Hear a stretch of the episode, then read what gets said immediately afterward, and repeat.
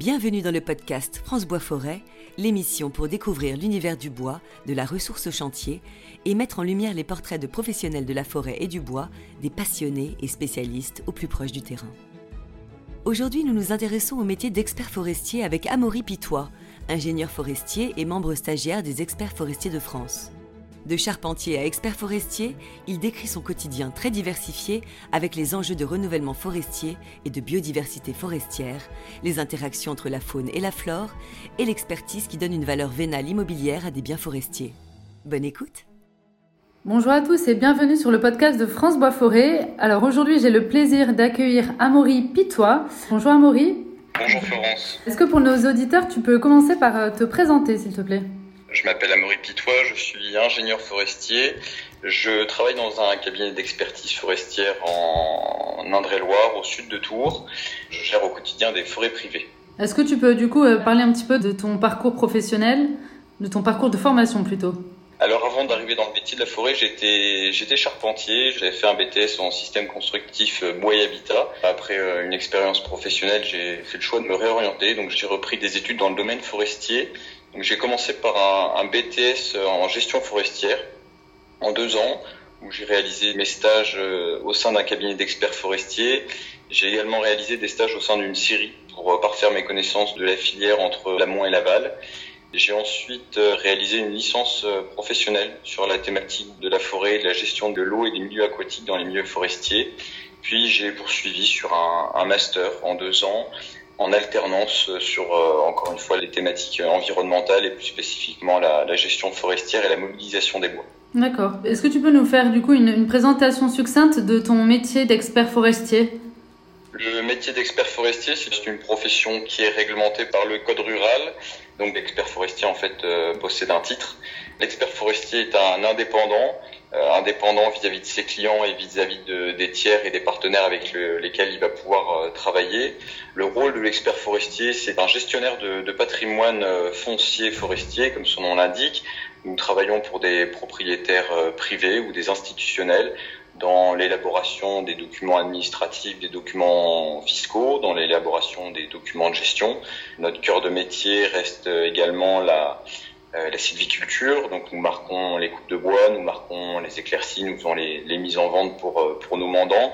Nous faisons également la maîtrise d'œuvre sur tout ce qui va être les suivis des travaux, les reconstitutions des peuplements, euh, des travaux sylvicoles pour permettre le, le bon développement des, des, peuplements forestiers. Nous travaillons aussi sur tout ce qui est desserte et, et aménagement des, des forêts en termes d'infrastructures mais euh, notre métier devient de plus en plus diversifié puisque nous, nous remplissons maintenant aussi des missions de bureau d'études sur les thématiques de l'environnement. Nous pouvons être sollicités sur des, des inventaires naturalistes, sur euh, des aménagements euh, pour des collectivités, sur la rédaction de chartes ou autres documents pour les, les collectivités, que ce soit des comités de communes ou des parcs naturels régionaux. Nous avons aussi des confrères qui sont spécialisés dans l'arbre en ville, donc qui vont être des euh, experts plutôt arboricoles, qui vont se spécialiser à l'échelle de l'individu. Voilà, nos métiers se diversifient plus en plus. Nous sommes aussi euh, de plus en plus sollicités sur les questions d'interaction entre la faune et la flore, donc tout ce qui va être les suivis des évolutions de population, en particulier donc les sauvages, les, les cervidés et les sangliers, les interactions qu'il va y avoir avec les enjeux de renouvellement forestier et de biodiversité forestière. Euh, là-dessus, les experts forestiers sont aussi amenés à travailler sur l'élaboration de, de baux de chasse ou des suivis synergétiques. Et le, le cœur même du métier d'expert forestier reste l'expertise. L'expertise consistant à donner une valeur vénale immobilière à des biens forestiers dans le cadre de vente, dans le cadre de succession, de transmission. Donc voilà, pour l'expert forestier, la pratique expertale reste vraiment l'aboutissement de ce travail. Et c'est en ça que nous avons une structure euh, au niveau national, une structure ordinale qui va donner les agréments euh, pour les experts forestiers. Donc cette structure s'appelle le CNEFAF, le Conseil national de l'expertise foncière, agricole et forestière, qui donne les agréments et, les, les titres aux experts forestiers. C'est une structure qui existe depuis 2007 et qui est euh, organisée avec des experts fonciers agricoles et des experts forestiers. Au niveau des, experts forestiers, nous avons une euh, association professionnelle qui nous représente au niveau national, qui s'appelle les experts forestiers de France. Ces 200 membres sont répartis sur tout le territoire national et dans, dans toutes les régions. Cette structure euh, défend la profession des experts forestiers au niveau national. D'accord, très bien. Oui. Et, toi, tu as un statut un petit peu particulier parce que pour le moment, tu es membre stagiaire des experts forestiers de France. Alors pourquoi ce titre-là et jusqu'à quand alors du coup tu seras stagiaire? C'est une, une, spécificité qui est propre à notre association professionnelle des experts forestiers de France qui, en son sein, accueille des candidats euh, au titre d'experts forestiers et dans un souci de formation et de maintien d'un haut niveau de qualification des futurs euh, titulaires euh, experts forestiers, en fait, intègre par anticipation des personnes et leur donne un statut de membre stagiaire. Alors c'est un statut qui est, qui est juste propre à, à notre association et euh, le membre stagiaire, en fait, va avoir un tuteur, un expert forestier titulaire, qui va l'accompagner euh, dans ses pratiques expertales pour euh, s'assurer que la qualité de ses travaux d'expertise forestière soit satisfaisant d'un point de vue de la réglementation et d'un point de vue de la technique également, afin de maintenir un, un niveau d'exigence important pour la profession. C'est vraiment un système de, cooptation dans l'objectif d'avoir des gens qui pourront euh, présenter à terme un dossier, un dossier de qualité au CNEFAF avant d'obtenir un agrément. La question du temps et de la durée de cette période de stage, elle est variable, elle dépend du niveau d'études de la personne qui sollicite euh, ce statut. S'il a un niveau BTS ou licence, doit faire au moins 7 ans d'activité professionnelle sous la tutelle d'un expert forestier et un étudiant qui sort avec un niveau bac plus 5, donc euh, soit avec un, une formation universitaire en master, soit avec un diplôme d'ingénieur, euh, lui devra faire trois ans minimum. Voilà, ça permet de travailler sur les questions expertales, mais ça permet aussi d'acquérir de, l'expérience sur euh, tous les, les, principes de gestion qui sont notre quotidien. Ça permet de, de parfaire ses, ses connaissances et sa maîtrise de notre profession. Hmm. mais c'est super qu'il y, ait ce système-là de formation continue, en fait, ce que tu dis. Là, tu parlais de ton quotidien. comment tu pourrais, voilà, brièvement dire quelle est une journée type alors pour toi? Est-ce que toutes les journées se ressemblent ou au contraire, est-ce qu'il y a une grande variété dans tes journées? Alors, euh, les, journées sont, assez, euh, sont à la fois assez semblables et, très différentes, puisque déjà en tant que gestionnaire forestier privé, euh, nous travaillons dans des forêts qui sont euh, toutes plus différentes les unes que les autres, avec des, des, thématiques et des enjeux qui sont, qui sont assez variés et très diversifiés. Après, le, le, quotidien reste le même sur certaines tâches, puisque voilà, quand on va formaliser des coupes, qu'on va organiser des, des ventes, qu'on va on va réaliser des expertises. La mission, la mission elle est la même. Après, c'est le support sur lequel nous allons travailler, la forêt sur laquelle nous allons travailler, qui elle va pouvoir varier. La question nous est souvent posée de savoir si notre métier de gestionnaire forestier, d'expert forestier, est une, un métier de terrain. Euh, oui, c'est un métier de terrain. Après, euh, comme dans tout métier, euh, surtout quand on a quand on a des responsabilités, à toute phase de terrain s'ensuit une phase de bureau qui demande aussi de l'analyse de ce qu'on a pu voir sur le terrain et globalement, on peut considérer que la répartition du temps entre le terrain et le bureau, c'est du 50-50. D'accord, c'est super intéressant pour les. S'il y a des jeunes qui nous écoutent euh, ou des parents qui, en tout cas, se posent des questions pour orienter leurs enfants, en tout cas, tout ce que tu nous dis est, très intéressant. Et, du coup, voilà, est-ce que quels sont les, enjeux, les perspectives de ton métier? Est-ce qu'il y a des évolutions de carrière possibles? Enfin, Comment toi tu vois la suite pour toi quand tu seras confirmé euh, expert? Alors les, les, les, enjeux sont, sont, très diversifiés. On a des enjeux qui sont à l'échelle de la structure. On a des enjeux qui se situent aussi au niveau national.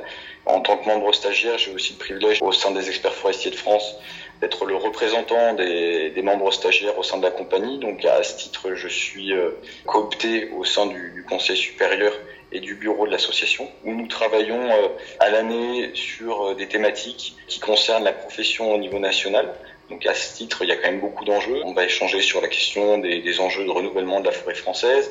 Euh, c'est des dernières directives qui avaient été demandées par le président avec euh, la nécessité de replanter un, milliard d'arbres en 10 ans, la question des équilibres forêt-gibier euh, sur les territoires, la question de l'arbre en ville, la question du regard que la société civile porte sur nos pratiques forestières, la question de, de l'économie forestière, comment l'industrie, comment l'artisanat, quel regard ils portent sur, sur la forêt, quels sont leurs besoins en matière bois. Mmh. Donc ça, c'est vraiment des enjeux nationaux importants.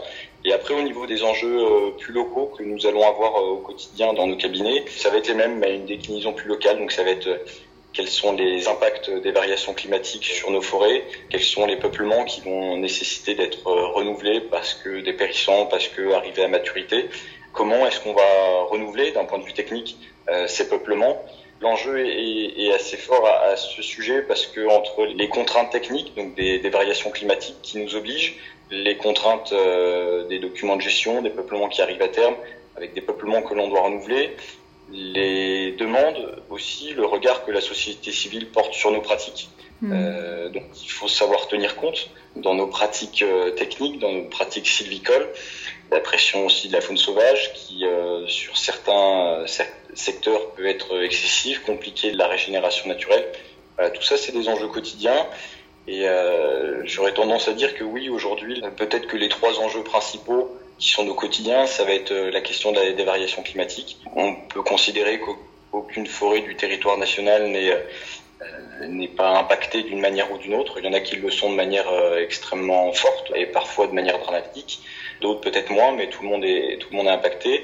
Le deuxième point important, c'est le regard que la société civile porte sur euh, nos pratiques et sur lequel voilà, il y a peut-être des pratiques à remettre en cause. il y a peut-être aussi plus d'informations, plus de formation à apporter à, la société civile sur, sur nos pratiques pour expliquer ce qu'on fait, pour que les gens comprennent euh, l'intérêt, la nécessité de, maintenir euh, une activité forestière, sur l'intérêt de couper du bois. Aujourd'hui, euh, le bois, c'est un, produit qui est durable, qui est renouvelable. Il faut savoir le valoriser et le mettre en avant, mais il faut aussi savoir l'expliquer, expliquer nos pratiques et pourquoi on fait certaines choses. Et voilà, et après un autre enjeu qui va peser, ça va être la question des équilibres euh, des écosystèmes au niveau faune-flore, voilà, entre les, les, relations entre, entre forêt et forêt et faune sauvage, qui dans certains milieux peut être aussi euh, peut être aussi un point de crispation entre les différents acteurs de territoire. Et alors moi j'ai une question de débutante, mais qu'est-ce que tu entends par la faune sauvage? Alors par faune sauvage, on va entendre euh, principalement en fait ce qu'on appelle les, les ongulés sauvages. Donc par ongulés sauvages, en fait, ce sont les, les cervidés, les chevreuils et les cerfs, et les sangliers, voilà, qui, euh, s'ils sont présents dans une proportion euh, déraisonnable, déséquilibrée avec leur milieu, euh, mhm. peuvent, au même titre que dans les cultures agricoles, commettre des dégâts. dans les milieux forestiers, commettre des dégâts sur les peuplements à enjeu de renouvellement, donc avec des, des complications directes pour, pour le propriétaire et le gestionnaire et de manière, de manière plus générale sur la, la biodiversité spécifique et ordinaire des forêts. Voilà, donc ça c'est des points d'enjeu euh, dans notre, dans notre quotidien. Oui, parce que tu dis que ça peut gêner euh, ce qu'on appelle la régénération naturelle, quoi. Mm, mm. Oui, oui, oui, tout à fait. Et là-dessus, on a aussi une convergence avec euh, la, la, société civile qui porte un regard attentif aussi sur justement toute cette gestion de la faune, où il y a aussi nécessité d'expliquer et réexpliquer la, la, nécessité de réguler les, les populations en, en, expliquant le pourquoi du comment en fait. Ouais. Et est-ce qu'aujourd'hui, là, tu parles à plusieurs reprises du regard de la société civile? Comment vous faites alors du coup pour, enfin, comment toi tu fais personnellement même pour euh, pour expliquer ce que tu fais et faire comprendre aux gens l'intérêt de la sylviculture que, que tu fais? Alors, on est sollicité à, plusieurs types. Déjà, parfois par nos, par nos propriétaires euh, qui sont nos mandants eux-mêmes, qui s'interrogent sur euh, les pratiques sylvicoles, sur la gestion qu'on va pouvoir mettre en place sur sur leur forêt on, réfléchit avec eux sur euh, est-ce qu'il est possible de changer un peu de pratique, d'appréhender les choses de manière un petit peu, différente. Donc les propriétaires sont, les premiers demandeurs. Après, on peut être sollicité par des structures de type associatif qui vont nous demander de faire des interventions pour expliquer nos métiers. Ça peut être euh, des associations de propriétaires forestiers, des associations naturalistes, ça peut même être des établissements scolaires. Euh, donc à ce moment-là, on, intervient pour présenter notre métier de sylviculteur, expliquer la sylviculture et ses enjeux. Certains confrères vont être beaucoup plus sollicités directement sur le terrain par des particuliers qui vont euh, venir les interroger sur euh, leurs pratiques quand ils vont voir des coupes, euh, quand ils vont voir des exploitations forestières qui sont mécanisées, donc avec des tracteurs forestiers. Les gens vont aller voir les, les conducteurs d'engins, vont leur, leur poser la question de savoir pourquoi est-ce qu'on coupe les arbres, pour quel usage, qu'est-ce qui va être fait derrière, est-ce qu'on va replanter, et c'est à ce moment-là que l'expert le, forestier peut engager une discussion, peut engager un échange avec les particuliers euh, qui sont présents. Très intéressant. On sent en tout cas aussi que dans la filière, euh, moi je te rejoins sur ça, on a de plus en plus besoin en fait. Enfin, c'est une nécessité de dire ce qu'on fait et de vraiment de savoir expliquer quoi. Pourquoi on le fait, pourquoi on a besoin de bois aujourd'hui, pourquoi on coupe, pourquoi il est nécessaire de voilà de comme tu disais là tout ce qui est variation climatique, réchauffement climatique, pourquoi il va falloir de changer la forêt quelque part, enfin lui donner un autre paysage. Mais hmm. oui oui tout à fait. C'est vrai que c'est un c'est un enjeu important, d'autant que nous sommes euh, au XXIe siècle. L'avènement de, de, de l'ère numérique, euh, les réseaux sociaux aujourd'hui font que les, les, informations circulent très vite. La, désinformation presque même. Oui, euh, la transmission d'un fait euh, se fait de manière très rapide, euh, sans que ça soit de l'information.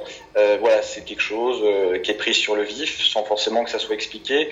Et ça, ça, ça a son intérêt, mais ça, ça peut aussi être compliqué les choses parce qu'en fait les voilà quelque chose qui est pris sur le fait n'est pas forcément un tout et, et c'est en ça qu'effectivement en tant que filière forêt bois comme le fait France Bois Forêt, comme les, les experts forestiers travaillent euh, à expliquer ce que, ce que nous faisons au quotidien. Mais c'est vrai qu'il faut savoir aussi, aussi, changer nos pratiques de communication et savoir parfois communiquer presque aussi vite que euh, peuvent le faire euh, les, les, réseaux sociaux, avec tout le paradoxe qui est le, le cœur de notre métier.